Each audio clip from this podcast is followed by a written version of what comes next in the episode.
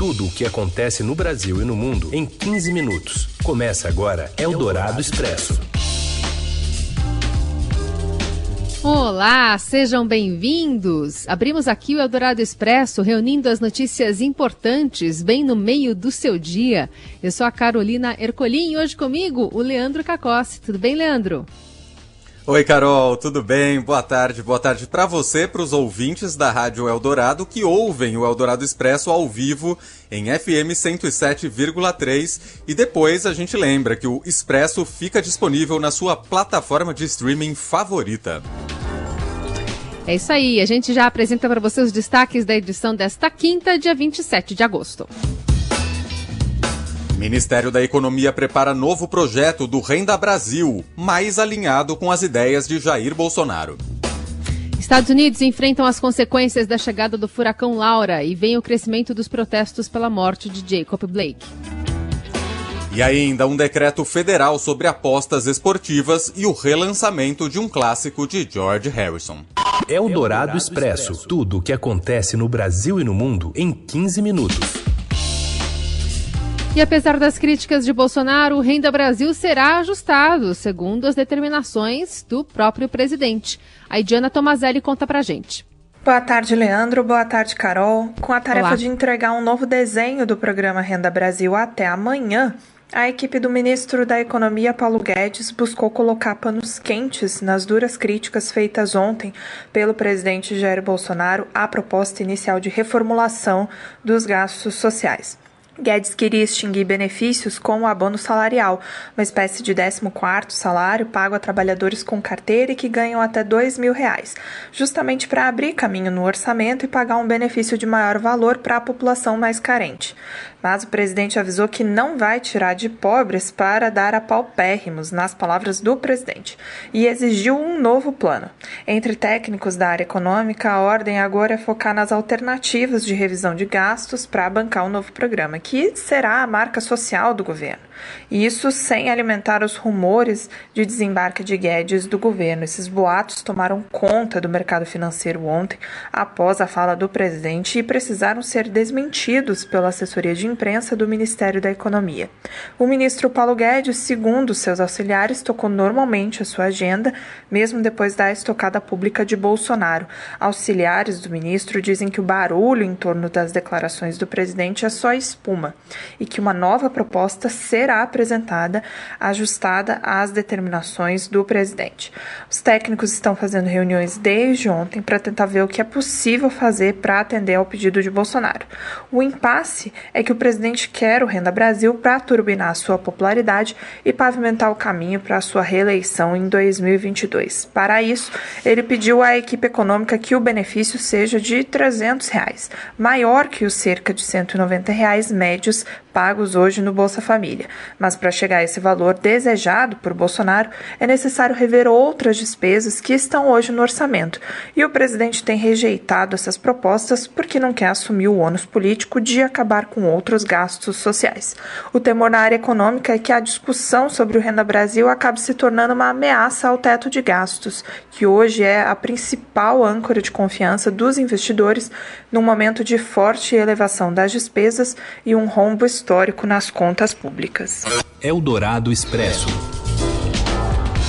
A população brasileira segue crescendo. Hoje somos 211 milhões e 700 mil brasileiros. A população cresceu 0,7% em mais de um milhão, segundo dados do IBGE, desde a última contagem realizada no ano passado. São Paulo permanece na frente como a unidade da federação com mais habitantes. São 46 milhões de pessoas. Eldorado Expresso. Na Eldorado, retomada verde. E agora a gente traz para você uma reportagem especial dessa campanha do Estadão Retomada Verde. Especialistas destacam que para tornar as cidades sustentáveis é essencial reduzir a desigualdade. Quem conta para a gente é a repórter Priscila Meng. Boa tarde, Carolina. Boa tarde, Leandro. A Boa série tarde. de reportagens multimídia que o Estadão está publicando da Retomada Verde, hoje chegou o tema das cidades sustentáveis, que é um tema muito importante porque ele interliga vários outros envolvendo sustentabilidade, né? É nas cidades que se fala de mobilidade, é que se fala de energia sustentável, é que se fala de habitações com materiais mais sustentáveis. Então, essa matéria traz muito uma discussão de como a gente tem que mudar a forma com que a gente planeja as cidades e a gente pensa as cidades. As cidades têm que se tornar mais compactas, mais policêntricas. Mais pessoas têm que viver nos locais onde há mais acesso aos serviços. E isso aqui no Brasil envolve muito a questão da desigualdade. O desenvolvimento urbano foi muito rápido no Brasil e muito desordenado. Então, algumas pessoas levam muito tempo no trânsito para ir trabalhar, ou para ir ao hospital, ou para ir estudar. E isso tem que ser revisto, porque tempo no trânsito é perda de qualidade de vida e emissão de poluentes na cidade. Então, o que a gente tem que fazer e que os especialistas ressaltam muito é projetos para melhorar a qualidade da habitação no país, é possibilitar uma mobilidade efetiva e multimodal para as pessoas chegarem mais rápido aos locais e de forma mais eficiente, é ter emprego perto de onde você trabalha ou um home office onde na sua casa, é ter acesso aos serviços, é ter parques, é ter ruas arborizadas, é investir em tecnologias que tornam tudo isso mais eficiente. E isso é uma opinião meio bastante consolidada entre os especialistas. A gente conversou, por exemplo, com o professor Carlos Moreno, que ele é da Universidade Sorbonne e ele é o consultor da Prefeitura de Paris, que está apostando muito nisso num projeto chamado Cidade de 15 Minutos. A gente falou também com Cláudio Scioli, que trabalhou durante 12 anos na ONU, focado nesse tema, e ele fala uma coisa que eu acho que sintetiza bastante esse tema, que é nas cidades que estão os problemas, mas é onde também está a solução para estreitar nossa relação com o meio ambiente de uma forma mais sustentável. E ainda falando sobre meio ambiente, as queimadas de florestas subiram 13% entre janeiro e abril em todo o mundo. Informações com André Borges. Boa tarde, Leandro, Carol e Olá. ouvintes da Rádio Eldorado. O mundo, mais do que nunca, segue acompanhando a situação da Amazônia, das queimadas, a devastação da floresta. Né? A gente divulga hoje um relatório novo que acabou de ser concluído pela organização ambiental a WWF e também por uma consultoria americana, a Boston Consulting Group. É, os dois se juntaram e fizeram um levantamento é, sobre as queimadas. Primeiro, um levantamento global: o que, que aconteceu nas florestas do mundo inteiro entre os meses de janeiro e abril. Muito bem, o que a gente vê é que houve um aumento médio no planeta de 13% nesse período. Então, nos primeiros quatro meses do ano, 13% a mais de queimadas eh, foram registrados nas florestas em todo o mundo. Né? E o ano passado já foi assim um, realmente um ano completamente desastroso para essa questão ambiental. E aí, quando você segrega esse dado e olha o que aconteceu na, na Amazônia, a coisa é muito pior. Tá? É, o que a gente vê nos primeiros quatro meses é um crescimento de 45%, veja só, sobre a média do que a gente viu nos últimos 10 anos. Tá?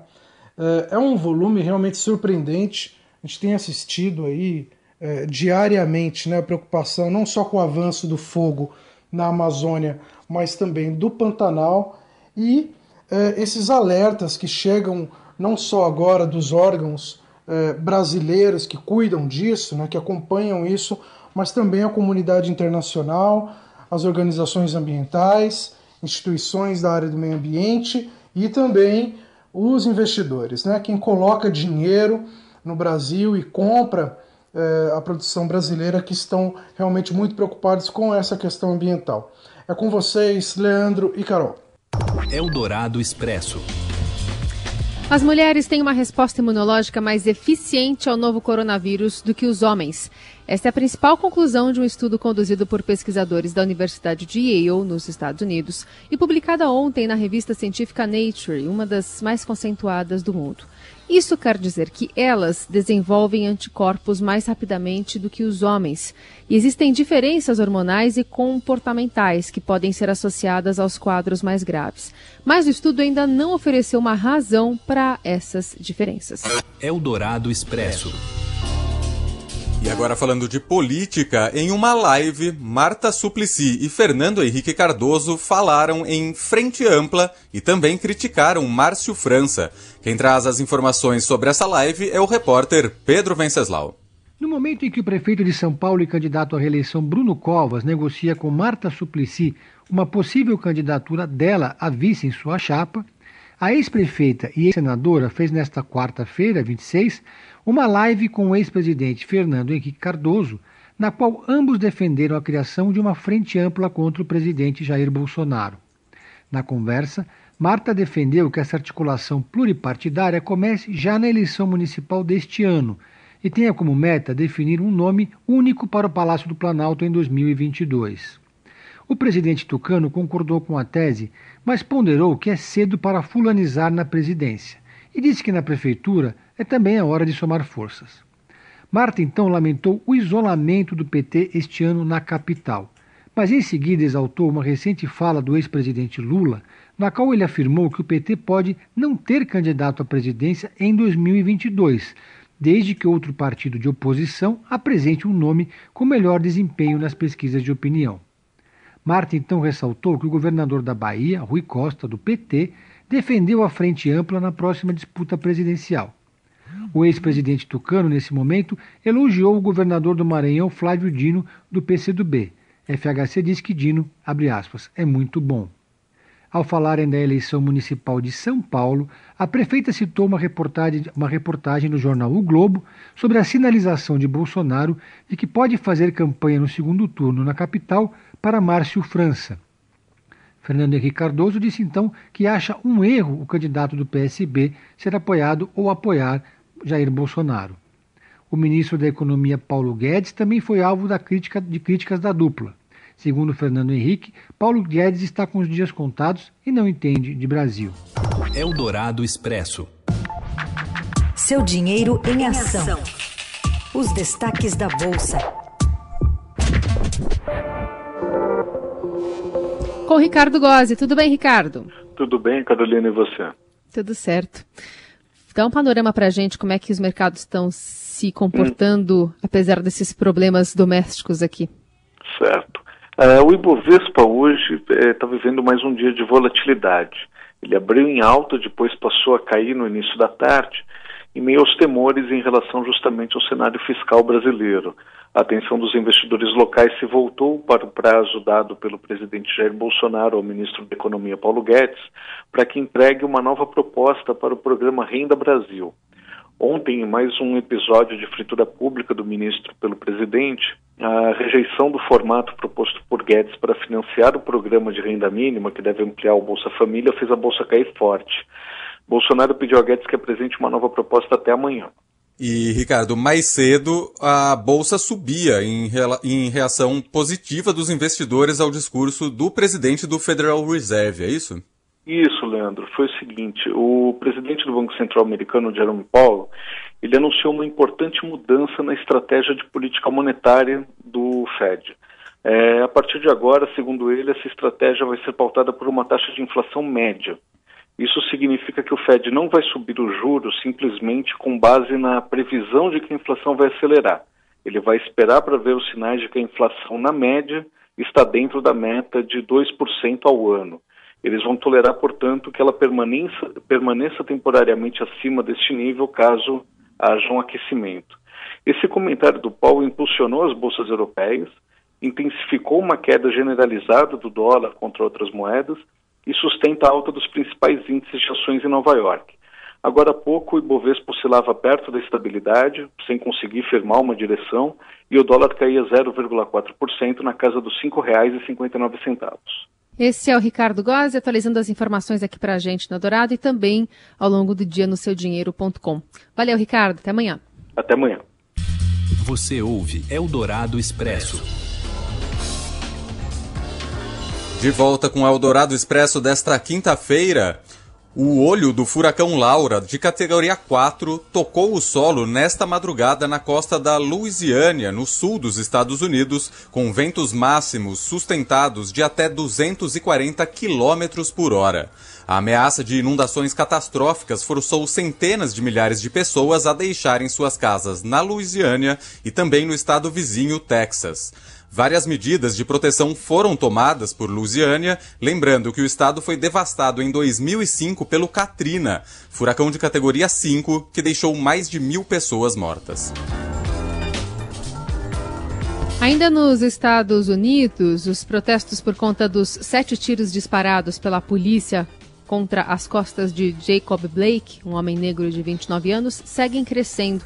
Um rapaz de 17 anos, branco, armado com uma R-15, matou dois e feriu três né, manifestantes na cidade de Kenosha, no, no estado de Wisconsin.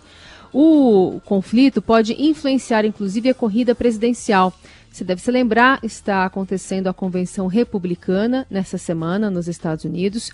E, no entanto, para o professor associado do Instituto de Relações Internacionais da USP, Felipe Pereira Loureiro, Donald Trump ainda conta com um eleitorado conservador fiel. E esse tende a minimizar atos supremacistas e carregar nas críticas a atos violentos pontuais registrados nessas manifestações de rua apesar desse ponto bem levantado, né, de que você tem grupos supremacistas brancos que estão participando, né, muitas vezes, desses atos, todo esse tipo de violência praticada por esses grupos de extrema-direita acaba ganhando muito pouco publicidade né, né nos canais é, de, de, de, comunicação né, desses setores mais conservadores norte-americanos. Enquanto né, é, violências perpetradas em, em, cidades que estão governadas pelos democratas acabam ganhando uma dimensão é, gigantesca, né? Então eu vejo, né, é, com preocupação esse tipo de, de, de, de ação, de discurso, e que, infelizmente, olhando historicamente para outras presidências, né, e mesmo a própria eleição de 2016, tem possibilidade de ganhar apoio né, em determinados setores, e como vai ser uma eleição certamente muito apertada, né, qualquer tipo de voto pode fazer diferença, especialmente nos chamados estados pêndulos, né, nos chamados swing states, que é onde a eleição vai ser decidida. Num novo capítulo dos atos, ontem jogadores da NBA paralisaram a liga pela primeira vez, colocando em xeque a continuidade dos playoffs. A NBA decidiu na verdade, adiar outras partidas do dia e agora esse clima de suspense, sus, suspense né, para saber o que, que vai acontecer daqui para frente. A Liga Feminina de Basquete, a Liga de Beisebol e estrelas do tênis também seguiram o exemplo e cancelaram jogos. No Brasil, a violência contra os negros aumentou. Os assassinatos contra pessoas negras cresceram ao longo da última década, período em que os homicídios contra não negros registraram queda. O dado foi revelado hoje pelo Atlas da Violência, um estudo do IPEA e do Instituto e do Fórum Brasileiro de Segurança Pública. A taxa de mortes de negros cresceu 11,5%, chegando a quase 38 mil por 100 mil habitantes. A de não negros caiu 12,9%, com uma taxa de 3,9%. Eldorado Expresso. O presidente Jair Bolsonaro publicou um decreto para apostas esportivas e os clubes podem receber até 300 milhões de reais por ano. Os detalhes com ele, Robson Morelli. Olá, amigos! Hoje eu quero falar de um decreto assinado pelo presidente Jair Bolsonaro, assinou no dia 18 de agosto, decretando a possibilidade de o Brasil passar a ter uma, um novo tipo de aposta que chama loteria de cotas fixas. São apostas esportivas que hoje são feitas é, nos sites é, de diversos lugares do mundo. Esses sites não estão dentro do Brasil, portanto, é, não há nenhuma regulamentação e nenhum ganho, nenhum imposto em cima de tudo isso. São apostas de futebol, de vôlei, é, de, de, de, outras modalidades, é, turf, é, que você vai lá, aposta o seu dinheirinho e vê se ganha ou não. São sites esportivos que já operam lá fora em outros países, sobretudo da Europa, dos Estados Unidos, é, que vêm para o Brasil, mas com sede em outros lugares. Então, os brasileiros conseguem fazer a aposta, mas esses sites não estão regulamentados aqui no Brasil e não há nenhuma loja física também para você fazer isso. Então, o presidente Jair Bolsonaro pede é, é, para que isso seja estudado, faz aí um decreto para que isso adiante e agora cabe ao BNDES criar um modelo de negócio sustentável, claro, para esse segmento. Isso deve levar cerca de 10 meses para que tudo seja costurado e aí sim os clubes de futebol, as entidades esportivas poderão ganhar um pouco mais do que ganham com, com loterias, é algo em torno aí de 300 milhões de reais por ano. É um dinheiro bom, é um dinheiro que pode ser distribuído para os clubes e o governo federal também vai, claro, ganhar com impostos em cima dessas apostas. É isso, gente. Falei, um abraço a todos, valeu. Eldorado Expresso.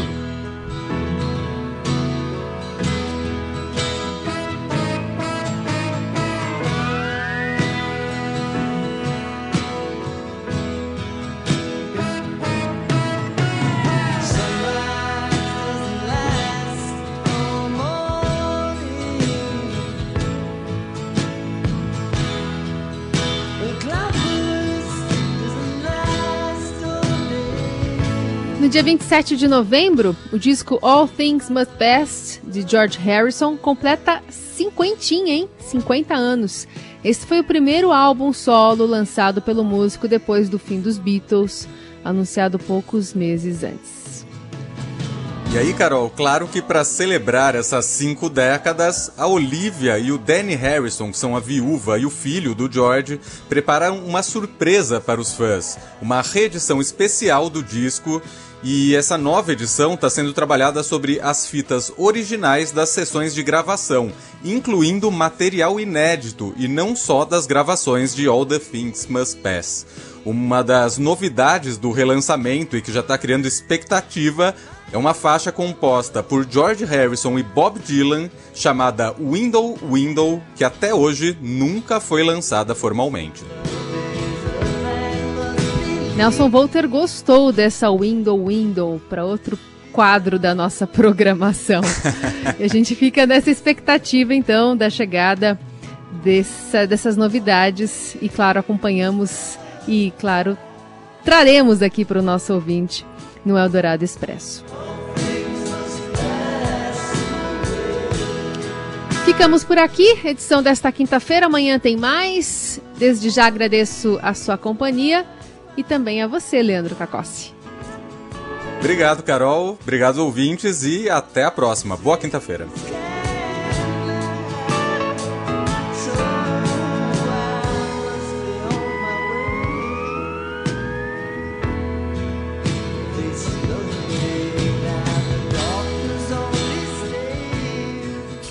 Você ouviu Eldorado Expresso tudo o que acontece no Brasil e no mundo em 15 minutos.